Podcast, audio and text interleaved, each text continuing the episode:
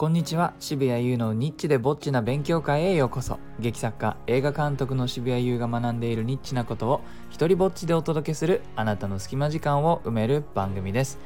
えーとですねあの今僕は舞台の制作をしていて初日まで向かっているんですが、まあ、ちょっとねせっかくラジオもやっているのであの冒頭にカウントダウンだけしようかなと思うんです、えー、あ初日まであと19日というところまで来ました。いやー、毎日がですね、皆さん知ってるかな？海外ドラマでね、有名な24というのがありますが、まさにその気分です。毎日が24、毎日がジャック・バウアーの気分に、えー、気分でございます。もうね、知ってるかな？あの、Damn it, Chloe! とかつってめちゃめちゃあの焦ってる時に言ったりするセリフとか言いたくなります。えー、今日はですね、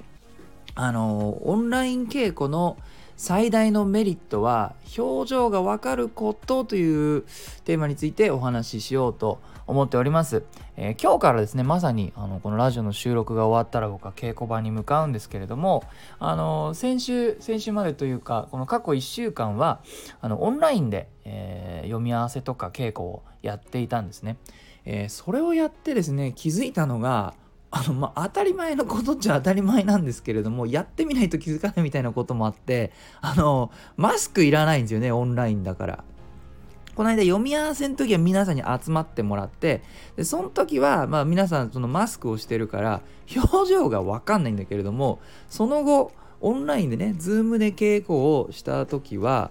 そうか、これみんな顔が見れるじゃんと。で、しかもね、皆さんパソコンの前に座るから、なんならアップで、えー、見ることができて。であのいろいろとねもちろんデメリットはあのあります。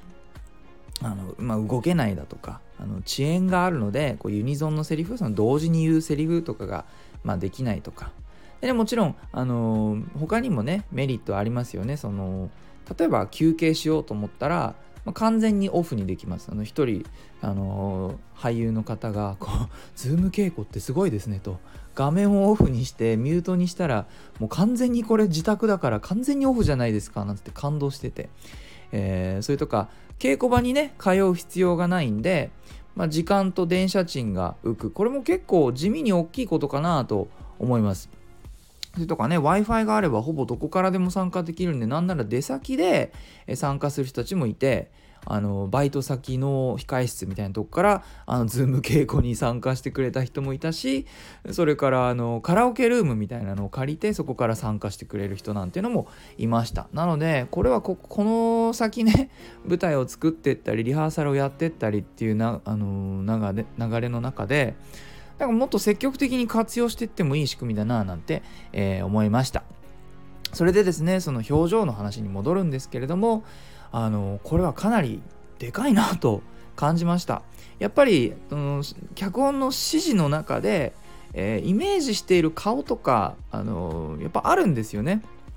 なのでその稽古をしてる時に出てきた指示っていうのが自然とやっぱり顔を見ていろいろと自分は情報を吸収してて、えー、出すね指示とかがあえっ、ー、とそのセリフを言ってる時イメージとして例えばだけど眉間にしわを寄せてる感じなんだ。えー、であの人によってはその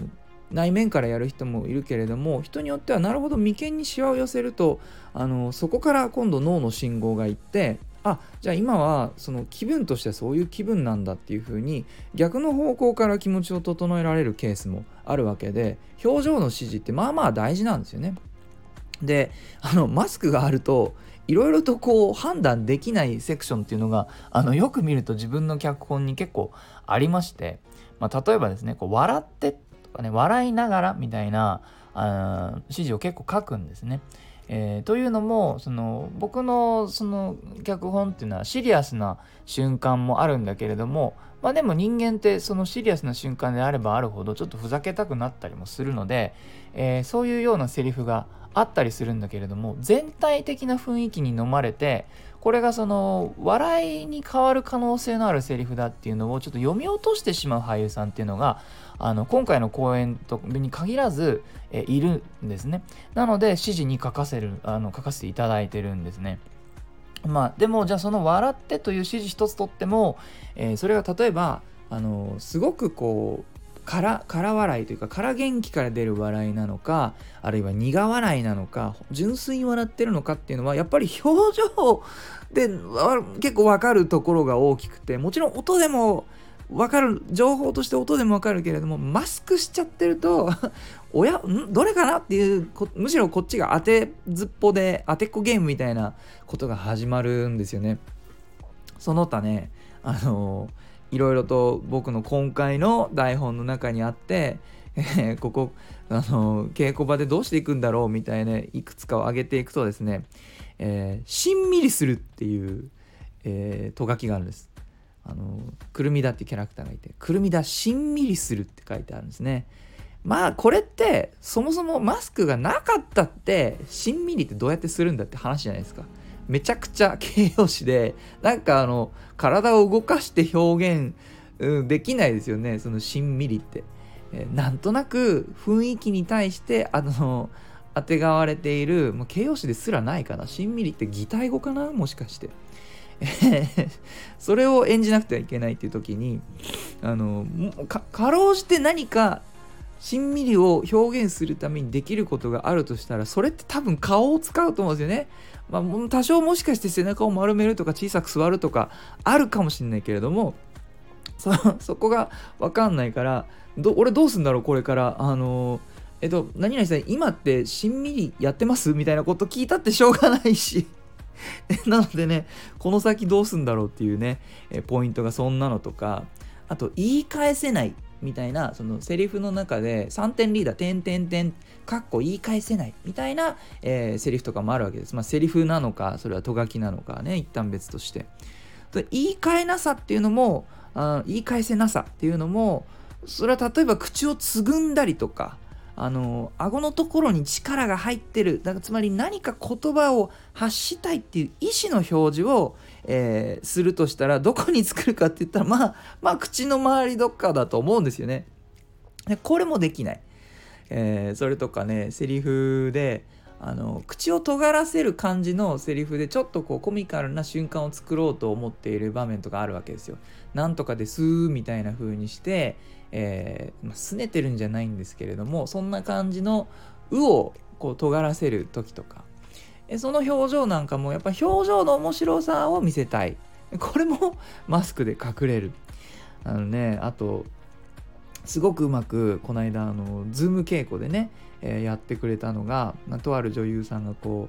うツンデレ風に喋らなきゃいけないセクションがあるんですけどその台本の中にね「かっこツンデレ風に」っていう風にあのわざわざ指示してるところででツンデレっぽさっていうのももちろん音で別にとかなんかまあ音で出せる部分もあるけれどもやっぱりなんか眉がつり上がってたりとかあ眉はマスクに隠れないか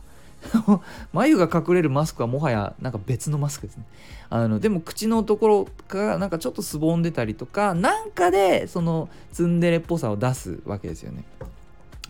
まあ、ここら辺のあのことはまあ気づいたのでね早めにあそっかと思って気づいたのでなるべく表情に関することはあの先週指示はしたんですけれどもこれこっから先あの稽古場では見れず、えー、どこかのね投資稽古の前 PCR 検査とかしっかりやって、えー、もしかして本番前に1回ぐらいは全員の表情ををチェックして、えー、っていうタイミングも作れるとは思うんですけれども